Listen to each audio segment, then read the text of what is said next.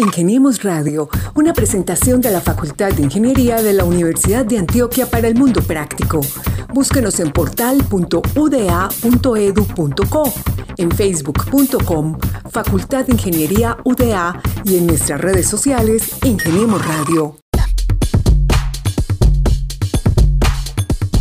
Hola, hola, ¿qué tal? Bienvenidos a una nueva emisión de Ingeniemos Radio, el programa de la Facultad de Ingeniería de la Universidad de Antioquia, en el cual cada semana traemos invitados especiales para que nos hablen de temas académicos, también científicos, culturales y, por qué no, de todo lo que hacen los ingenieros de la UDA para mejorar al mundo. Eh, les habla Mauricio Galeano y como siempre me está acompañando Carlos Arturo Betancourt Villegas. Carlos, bienvenido. Hola Mauricio, un placer saludarte e igualmente a nuestro invitado, el profesor Juan Fernando Salazar. Y también a toda nuestra audiencia que nos escucha en Antioquia, en Colombia, a través de nuestras plataformas podcast, Spotify y Google Podcast y nuestras redes sociales. Una invitación para que nos sigan escuchando con estas historias tan maravillosas de ingenieros de la UDA. Mauricio, como ya es costumbre, nos encanta compartir esas buenas conversaciones cada semana con los ingenieros más tesos de la UDA y de nuestra Facultad de Ingeniería. En esta ocasión hemos invitado al profesor Juan Fernando Salazar, docente de la Escuela Ambiental de nuestra Universidad de Antioquia. Un ingeniero que con su conocimiento ha hecho un análisis de sobre los desbordamientos e inundaciones del río Medellín, Cuéntanos, Mauricio, acerca de, este nuevo invitado que estamos seguros nuestros oyentes disfrutarán hoy con esta nueva historia de Ingeniemos Radio. Así es, Carlos, pues como usted bien lo ha dicho, tenemos como invitado al profesor Juan Fernando Salazar Villegas. Él es ingeniero civil, magíster también en ingeniería y doctor en recursos hidráulicos de la Universidad Nacional sede Medellín y vamos a hablar de un tema que afecta a, pues, a todos los ciudadanos y por qué no a todos los colombianos y es el tema de qué está pasando con el tema del clima, con las lluvias, con los intensos aguaceros que, que nos azotan en esta ciudad. Profesor Juan Fernando Salazar, bienvenido a Ingeniemos Radio. Eh, Mauricio, Carlos, muchas gracias por la invitación. Muy contento de estar aquí en Ingeniemos Radio de nuestra universidad y nuestra facultad.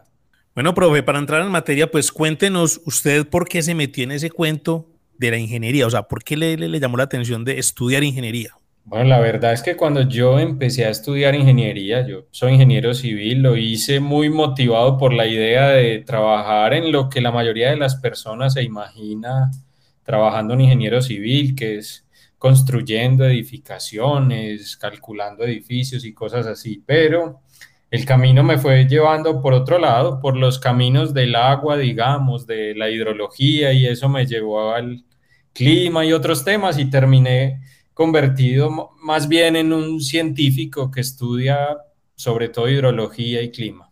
Profesor, y ustedes con esas ocupaciones que mantienen y, la dedicación a la academia, al conocimiento, a la investigación y todo esto que hacen por la ciudad, por el país, Cuéntenos qué hacen en los tiempos libres o si le queda tiempo libre. Claro, claro que me queda tiempo libre. Yo, eh, eso es un aprendizaje de, la vida, ir buscando como tener un balance entre las labores de la academia y las demás cosas importantes de la vida. Y hago muchas cosas, como cualquier persona, pasar tiempo con mi familia. Una curiosidad les cuento, por ejemplo, me gusta jugar ajedrez, eso es un hobby mío desde hace mucho tiempo me gustan muchas otras cosas, pasar tiempo con amigos, la música, etcétera. Un juego intelectual y un juego que abre la mente y pues le hace ejercicio al cerebro. Pero bueno, profe, entremos en materia en el asunto de ese trabajo que ustedes han hecho científico, analizando pues la situación que se presenta eh, particularmente en la ciudad de Medellín. Y es que desde hace muchos años uno se da cuenta como cada año en los periodos de lluvias intensas hay desbordamientos, inundaciones, pero en este último año pues hemos visto, visto fenómenos raros como por ejemplo que el río Medellín se crezca a tal punto de desbordarse, lo que pues pocas veces yo creo que se había visto en la historia de nuestra ciudad. ¿Qué es lo que está pasando con el clima, no solamente en Medellín, sino también en Colombia y en el mundo? Bueno, hay, varias cosas en juego. Voy a empezar por una que es la lluvia. Eh, las inundaciones que hemos visto en Medellín y otros lugares del mundo tienen una relación muy estrecha con la lluvia. Muchas inundaciones son causadas por tormentas muy extremas. Y una cosa que está pasando es que el cambio climático eh, vuelve eh, esas tormentas más extremas. Es decir, el cambio climático está causando en muchos lugares del mundo y las proyecciones que tenemos indican que eso va a seguir pasando e intensificándose. Eh, que las tormentas se vuelvan más intensas, que las lluvias sean más fuertes, que en un tiempo eh, más corto caiga más agua y si eso pasa, pues las inundaciones que suceden como respuesta a esas tormentas también tienden a volverse más extremas. Eh, yo pienso que ese es un escenario del que tenemos proyecciones muy confiables y por ende para el que ciudades como Medellín y otras ciudades de Colombia y del mundo deberíamos eh, prepararnos como parte de nuestras estrategias de adaptación y mitigación al cambio climático. Profesor, eh, a mí me dejó inquieto leyendo algo sobre la nota que usted hizo en este eh, medio de la ciudad de comunicación, y yo veía que, que usted decía ahí que, eh, que está cambiando la forma en que llueve. ¿A qué se refiere específicamente cuando hace esta apreciación? Porque sabemos que la cantidad de agua se mide por milímetros cuadrados. ¿Esto ha cambiado o ha aumentado? Bueno, el cambio climático cambia todas las variables que dependen del clima, entre esas la lluvia. Entonces, una cosa a la que yo creo nos tenemos que acostumbrar es a la idea de que lo que hemos visto en el pasado, en cuanto a la lluvia, por ejemplo, no necesariamente nos muestra cómo va a ser el futuro, porque las cosas están cambiando. Eh, y una de las proyecciones más confiables que tenemos de los estudios de cambio climático es que los eventos extremos se van a volver más extremos. Eso incluye, por un lado, las sequías. Pensamos que las sequías, esos momentos del tiempo en los que hay lluvias muy escasas y posiblemente escasez de agua, se van a volver más extremas en Colombia tuvimos un acontecimiento de ese tipo que estamos analizando desde la universidad en este momento, en, el Casanar en el 2014, muy reportado en las noticias también. Y en el otro extremo, eh, esperamos que la abundancia de agua en algunos momentos del tiempo asociada con lluvias más extremas también se vuelva más frecuente o más intensa, causando inundaciones más frecuentes o más intensas. Entonces, el cambio climático tiende a volver el clima eh, más extremo a ambos lados, por el lado del exceso y por el lado de la escasez de agua. Eh, dado eso, eh, pues la forma como ha llovido en el pasado quizás no lo muestra, pero pensamos que esa, ese es digamos, el tipo de clima hacia el que vamos en el futuro. Y por eso, pues, repito, creo que hay que empezar desde ya a prepararnos para, para ese tipo de escenarios. Eh, profesor Juan Fernando, a propósito de lo que usted dice, prepararnos, hemos visto en este año, pues, como las lluvias han causado, causado estragos, eh, algunos de ellos principalmente, por ejemplo, en la comuna del Poblado, donde vimos como en el sector del Centro Comercial del Tesoro o en el sector de San Lucas, pues se llevaron al traste algunos locales comerciales, inundaron también los locales de, del centro comercial. Eh, como lo decía ahorita, pues el río creció fuertemente ese caudal y, se desbordó también hasta la autopista sur.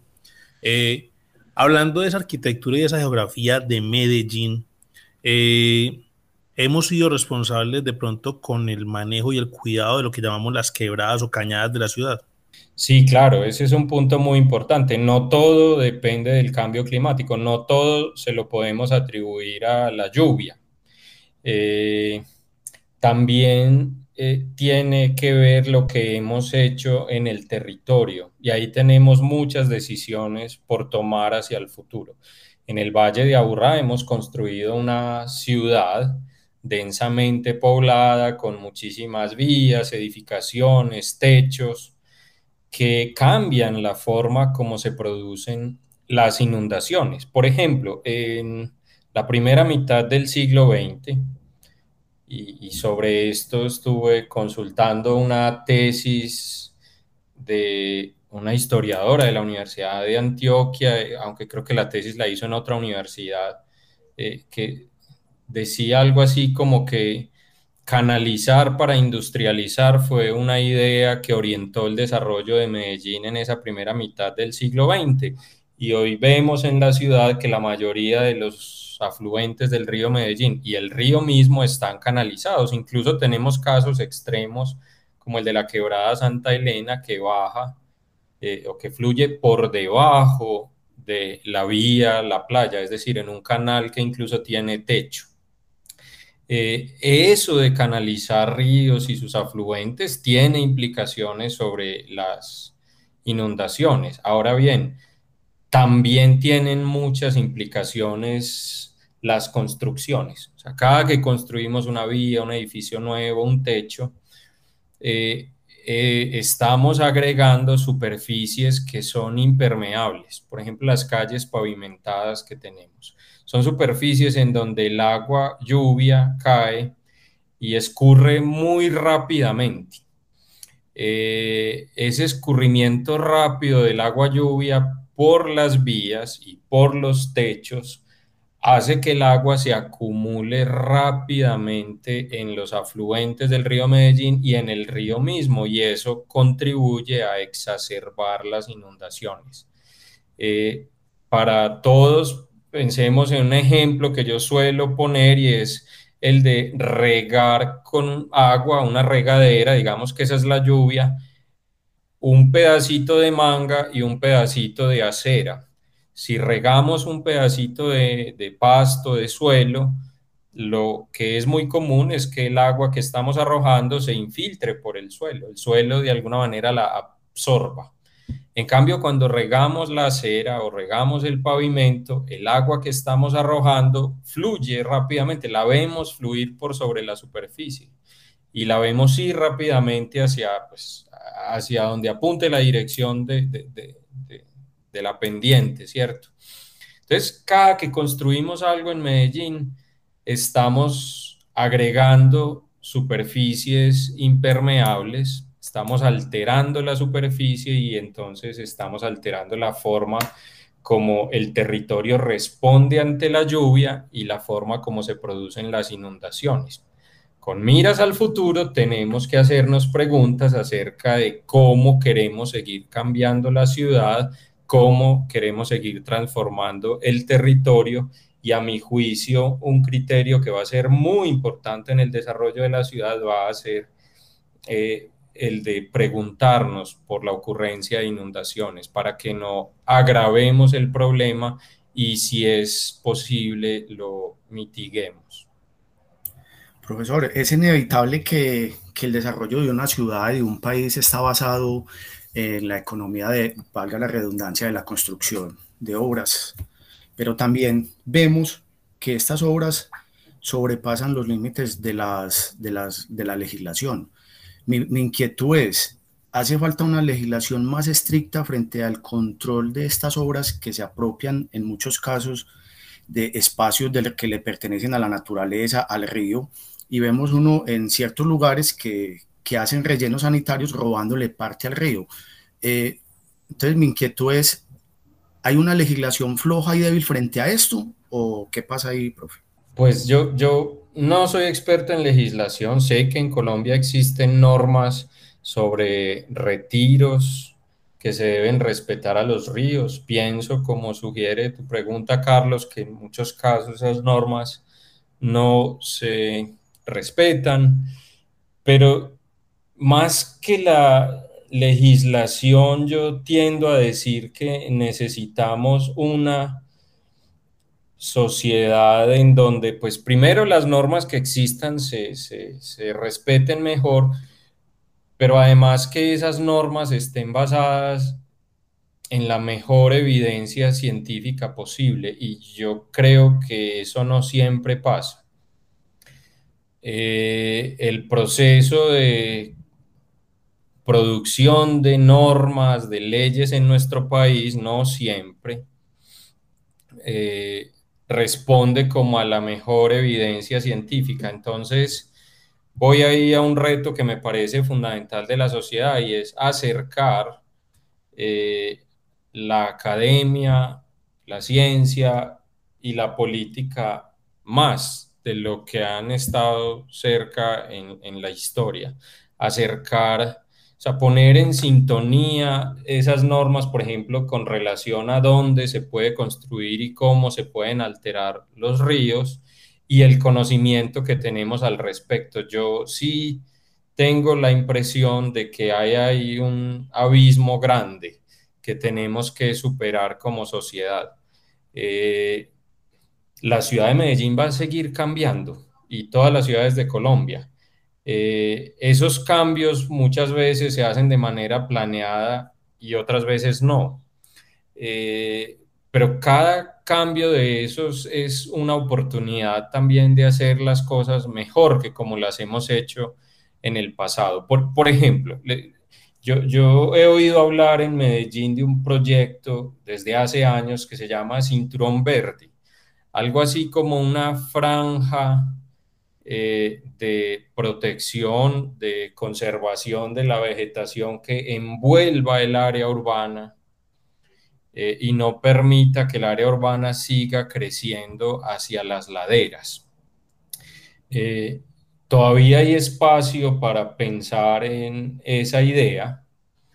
ese espacio se va reduciendo a medida que las laderas se van urbanizando más pero yo pienso que proyectos de ese estilo dan la oportunidad de que desde la academia ayudemos, digamos, con los análisis que sean necesarios y desde la política se puedan tomar decisiones importantes de ciudad como esa, como de como desarrollar un cinturón verde. Yo lo, o sea, hay oportunidad de hacer cosas, pero depende mucho de esa, de esa conexión, es lo que quiero decir. Profe, yo sigo con el tema de, las quebradas, me, ha inquietado mucho ese asunto y es, en Medellín, por ejemplo, eh, pues hace mucho tiempo tuvimos el Instituto Mi Río, que lo que hacía era, pues como capacitar a la gente y también, digamos, generar campañas de educación para que eh, los habitantes de las, de las, pues que están en las orillas de las quebradas no arrojaran basura, no arrojaran colchones, muebles, ni cualquier tipo de desecho, que es lo que sigue todavía pasando, ¿cierto? Pero a mí, desde el, desconocimiento que tengo pues como profesional de la comunicación y no como, ingeniero, me, me, impacta de ese rato y es por qué, por ejemplo, en Medellín e incluso en Colombia, las quebradas se convirtieron en corrientes de desagüe, es decir, las aguas negras también llegan a las quebradas, lógicamente desembocan a los ríos y por ende pues tenemos ríos sucios, contaminados como el río Medellín o el río Bogotá. ¿Qué otra alternativa podría haber para que esto no vuelva a suceder? Claro que es una cosa muy utópica. ¿O cuál sería el sistema para que pues, en nuestra ciudad eso no se dé? Pues lo cierto, Mauricio, es que Medellín en ese sentido ha avanzado mucho. No, la mayoría de las aguas negras del bueno, el sistema alcantarillado de Medellín no van directamente al río. Hay unos avances que quizás no toda la gente alcanza a ver porque están como eh, sumergidos bajo la ciudad, eh, como los colectores de aguas residuales. Eh, muchas personas conocen las plantas de tratamiento, como por ejemplo la planta de San Fernando y la nueva planta que hay en, en Bello. Esas plantas reciben aguas residuales, las tratan y las devuelven al río no con la calidad tan deteriorada que tienen las aguas servidas o las aguas negras, como las llamamos, sino con una calidad mejor. Todo ese sistema depende de que de manera subterránea el agua se conduzca hasta las plantas y también que viaje por unos colectores paralelos al río.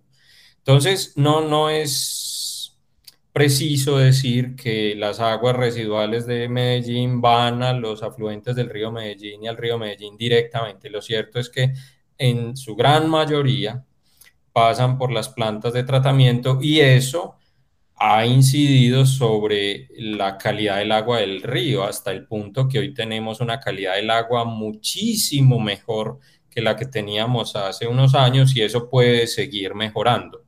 Ahora, en las ciudades no solamente hay alcantarillados de aguas servidas o aguas negras, aguas sucias que salen de las casas, por ejemplo, sino que también hay acueductos de aguas lluvias. Estos son los acueductos que recogen el agua lluvia cuando llueve, entra por las alcantarillas que vemos, por ejemplo, en las calles, y eso sí, es decir, esos, esos alcantarillados de agua lluvia sí llevan el agua lluvia a las corrientes más cercanas, las llevan a las quebradas o al río Medellín mismo. Esa agua lluvia que se recoge rápidamente por el alcantarillado agua lluvia y va rápidamente a las quebradas y al río Medellín, sí puede contribuir a exacerbar las inundaciones, simplemente porque se acelera la acumulación de, de agua rápidamente. Ahora, eso no significa que el acueducto, el alcantarillado de agua lluvia sea el responsable de, de, las inundaciones. Eso lo que significa es que toda la transformación del territorio, la construcción de vías, como decía ahorita, etcétera, que hace que la lluvia se recoja rápido y vaya hasta las quebradas, contribuye a las inundaciones. Eh, entonces hay que tener en cuenta eso, Mauricio. Hay dos tipos de alcantarillado, de aguas lluvias y de aguas servidas. Y en eso Medellín, pues también, hay que reconocer progresos muy importantes, por ejemplo, en términos de calidad del agua, liderados por proyectos como el que mencionaste de Mi Río. Profesor Juan, Fernando, eh, ¿cómo podemos contextualizar a nuestros oyentes acerca yo me considero alguien del común que no estoy en la especialidad que ustedes manejan y en los procesos que ustedes llevan tan importantes. ¿Cómo una persona del común puede saber qué se está haciendo eh, eh, en el río Medellín, en sus afluentes, en todo esto para identificarlo y saber que se está haciendo algo, porque uno puede pasar al frente del río Medellín y uno pasa a diario en el metro, en carro, en colectivo, pero no sabemos qué se está haciendo el día a día eh, en estas obras tan importantes de lo que usted está proponiendo y de lo que usted está hablando.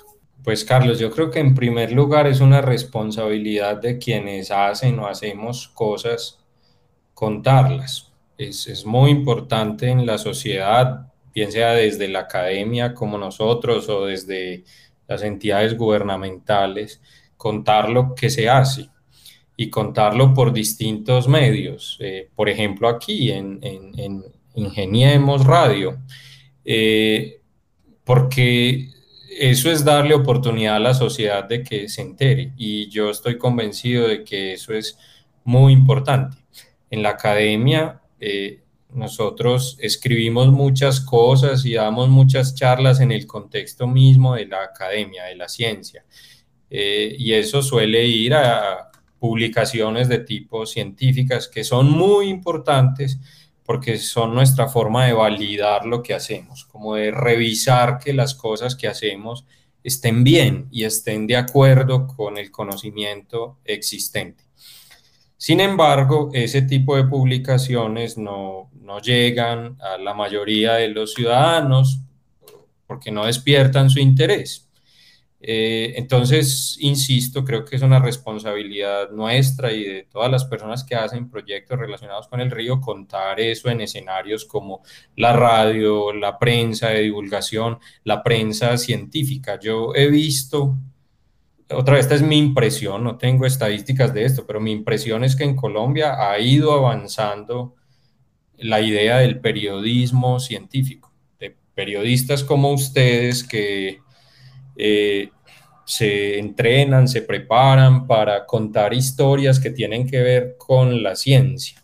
Y eso acerca la ciencia a la sociedad y yo creo que eso es muy importante porque una sociedad, una sociedad mejor enterada de asuntos científicos con relación al río Medellín u otros problemas, pues es una sociedad mejor informada para tomar sus decisiones, todas las que la sociedad toma, incluso las decisiones electorales, las que la gente toma cuando se pregunta por quién y por, y por qué votar, ¿cierto?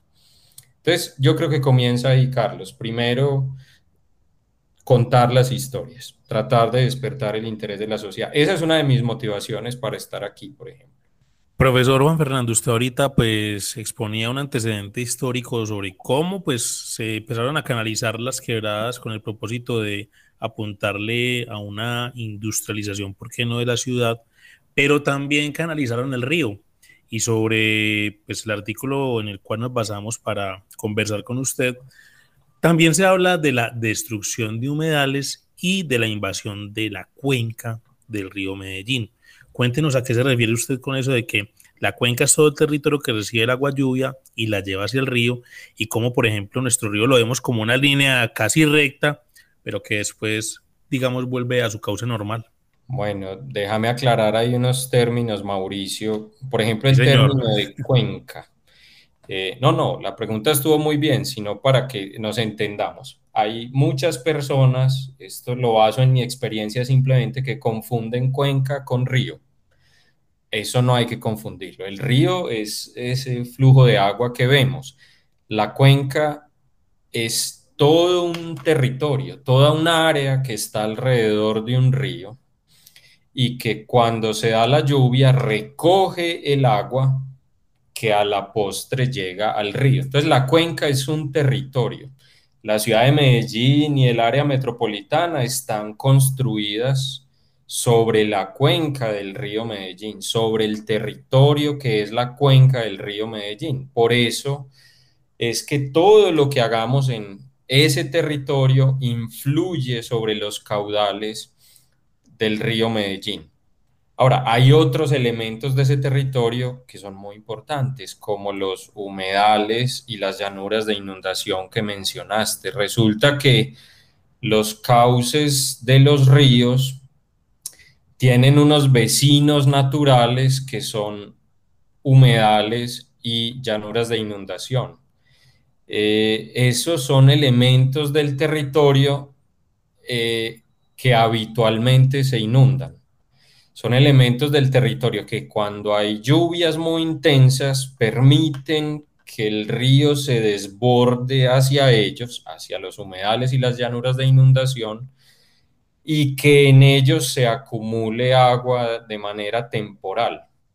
Ese es un fenómeno natural que sirve, entre otras cosas, para mitigar las inundaciones, porque en la medida que el agua se acumule en llanuras de inundación y humedales, el caudal del río disminuye.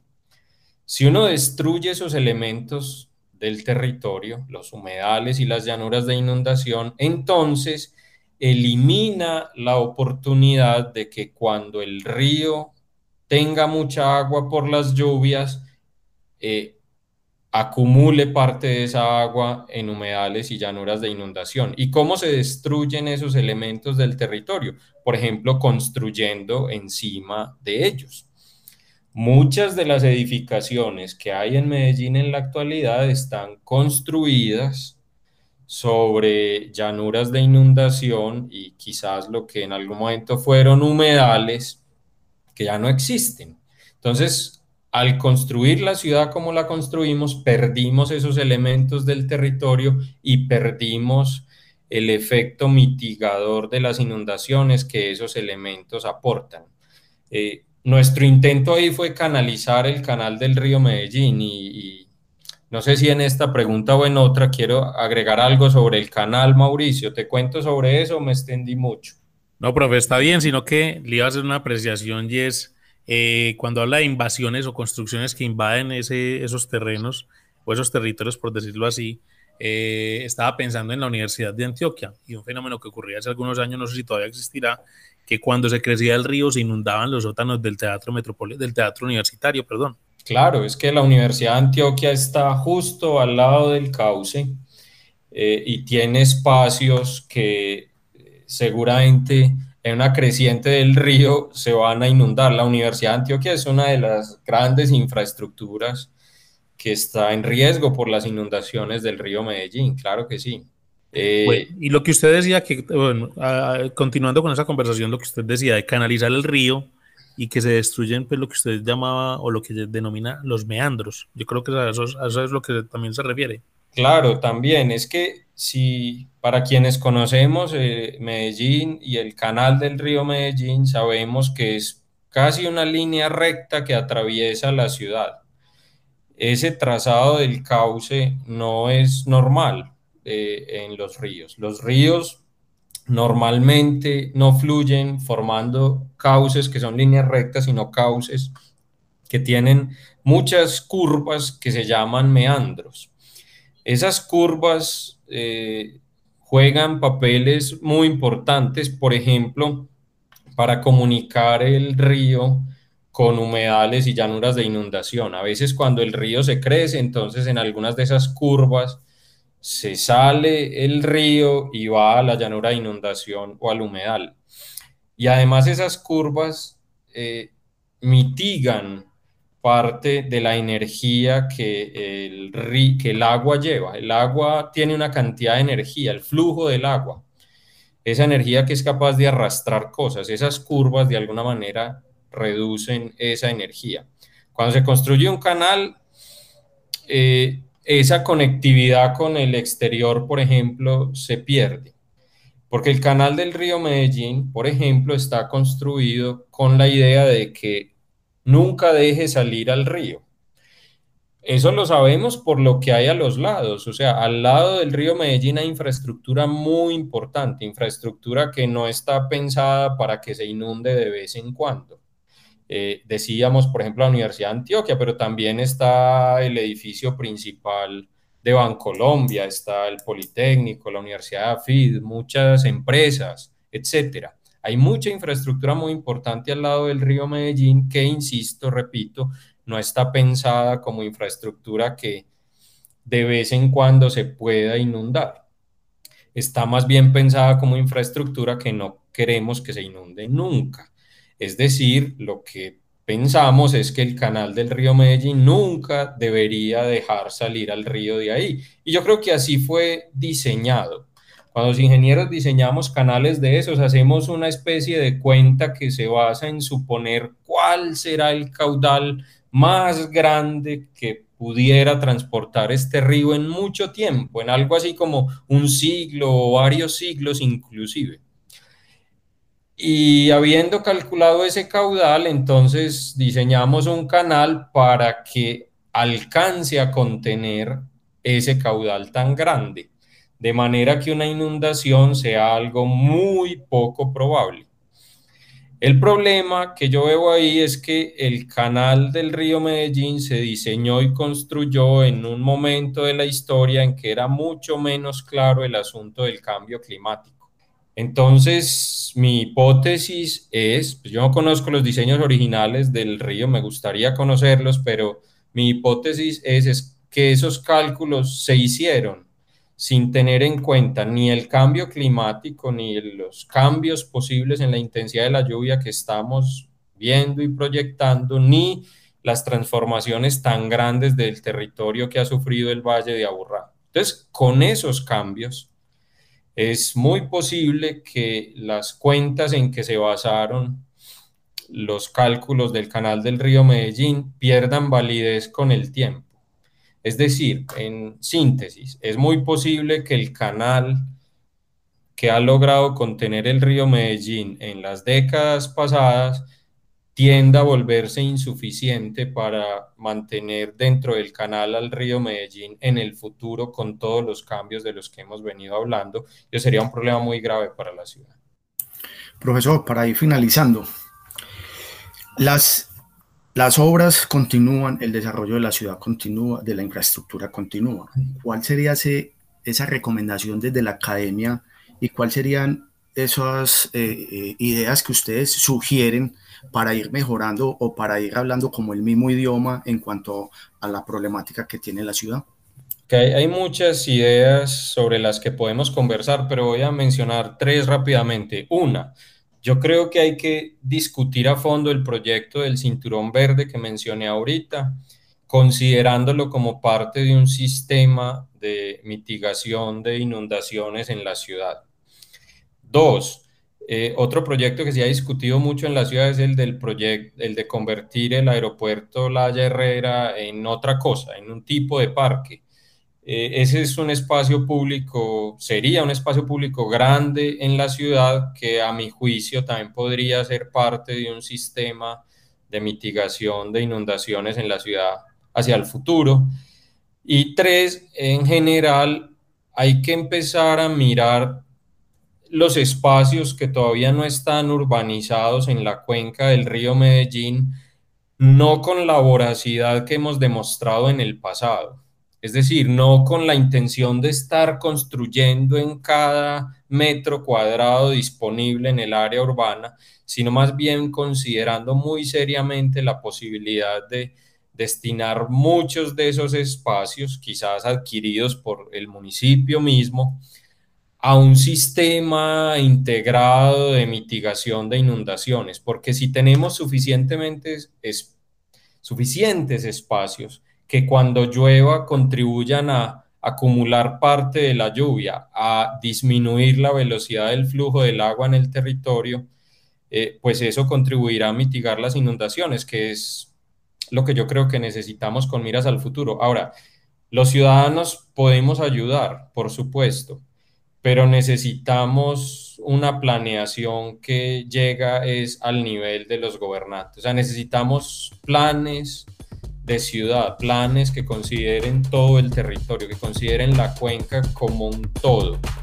Eh, y en eso pues desde la academia, desde la universidad podríamos contribuir con, con, muchas ideas y análisis y estudios y pues por supuesto estamos, tenemos la intención de hacerlo si, si, si se da la oportunidad.